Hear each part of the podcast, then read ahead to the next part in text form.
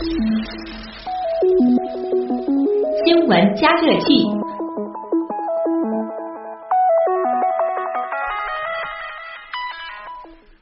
关注一下发生在深圳的山体滑坡事故。那么目前的最新情况是这样的：灾害造成的失联人员总数为九十一人，其中男性是五十九人，女性是三十二人。今天下午三点，救援现场指挥部召开第四次新闻发布会。深圳市住建局局长杨胜军介绍了目前的情况。他表示，滑坡基本稳定，个别点有生命迹象，正在组织施救。接下来，我们来听东广记者刘硕的综合报道。今天下午，深圳方面召开了第四次新闻发布会。深圳住建局局长杨胜军首先介绍了目前的救援情况。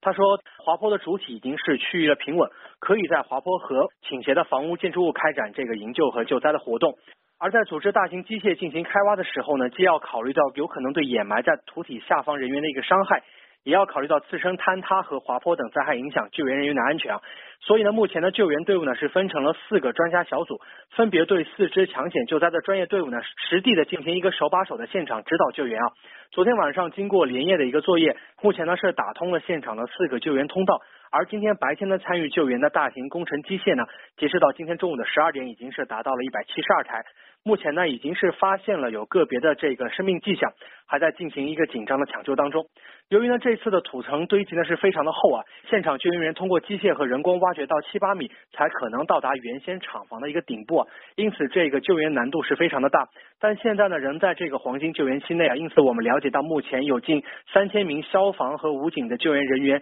正在现场进行一个。紧张的救援工作，并且这个人数还在不断的增加，因此在七十二小时黄金救援期内，救援工作是不会松懈的。而对于大家目前关心的这个事故原因啊，今天的两场发布会都没有给出一个明确的答复。但在上午的发布会中呢，副市长刘庆生谈到，目前专家正在对原因进行一个调查，一旦有结果呢，将会及时的向社会公布。而杨胜军在下午的发布会结束以后进行采访的时候说到呢，此次山体滑坡并非是造成了天然气管道的一个爆炸，但是由于管道内的这个压力过大。滑坡发生以后呢，造成了天然气的一个爆开啊，因此在今天上午呢，中石油的抢险队也对现场受损的这个四百米的管道进行了一个氮气的吹扫，排空管道内残留的一个天然气，并且呢，已经开始在修建这个临时的管道，防止燃气再次泄漏，造成二次伤害。主持人，嗯，好，谢谢刘硕。那么也补充一下，今天下午两点的时候，工作人员表示，现场呢已经检测不到氮气，也就意味着现场的天然气呢已经基本排放干净。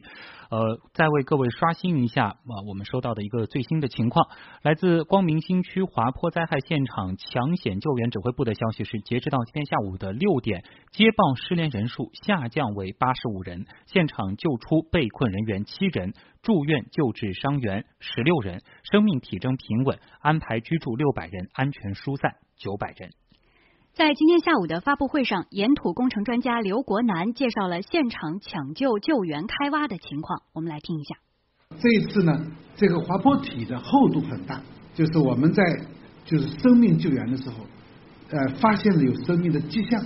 但是机械人工来刨这个堆积层的这个土方，发现呢就是八九米都到不了底，在这样的一个深度下，我们开挖的人员、救险的人员自己本身就要承担很大的危险，所以在这个条件下面，我们专家和我们的呃这个有关部门。一起，我们大家共同商讨了分层剥离啊，多次生命探测这么一个在尊重生命的前提之下，我们制定了一个开挖的方法。我们在现场已经打开了六个我们土方的工作面，我们准备每一层一米到三米这个土方薄层剥离，发现了有楼板，发现了有断墙或者其他的有可能的。生命的痕迹的话，我们的这个救援队在边上就配合我们的开发队伍进行探测，啊，就尽量的啊尊重生命。另外，刘国南还说，在城市地区发生如此大规模的滑坡，国内国际都是罕见的。这一次的这个滑坡引起的这个灾害，也是我们很少见到过的。当然说，成昆铁路。有上千万方的大滑坡，那是巨型滑坡，哎，但是在我们城市地区，在我们这种丘陵地区发生这么大的一个灾害，是我们很少见到过啊。在国际上也只有我们查得到的只有印度尼西亚，大概是在九十年代一个垃圾填埋场滑坡造成泥石流，造成人的这个生命的巨大的一个损失，但是在国内是第一次听说。那么这个滑坡这个土体呢，我给大家也科普一下，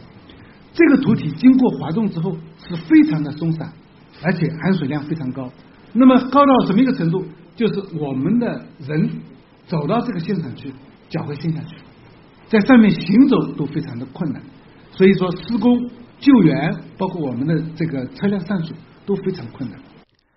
那么救援还在继续，事故责任的调查工作呢也在同步进行。国土资源部官方微博“国土之声”昨天晚间发表声明称。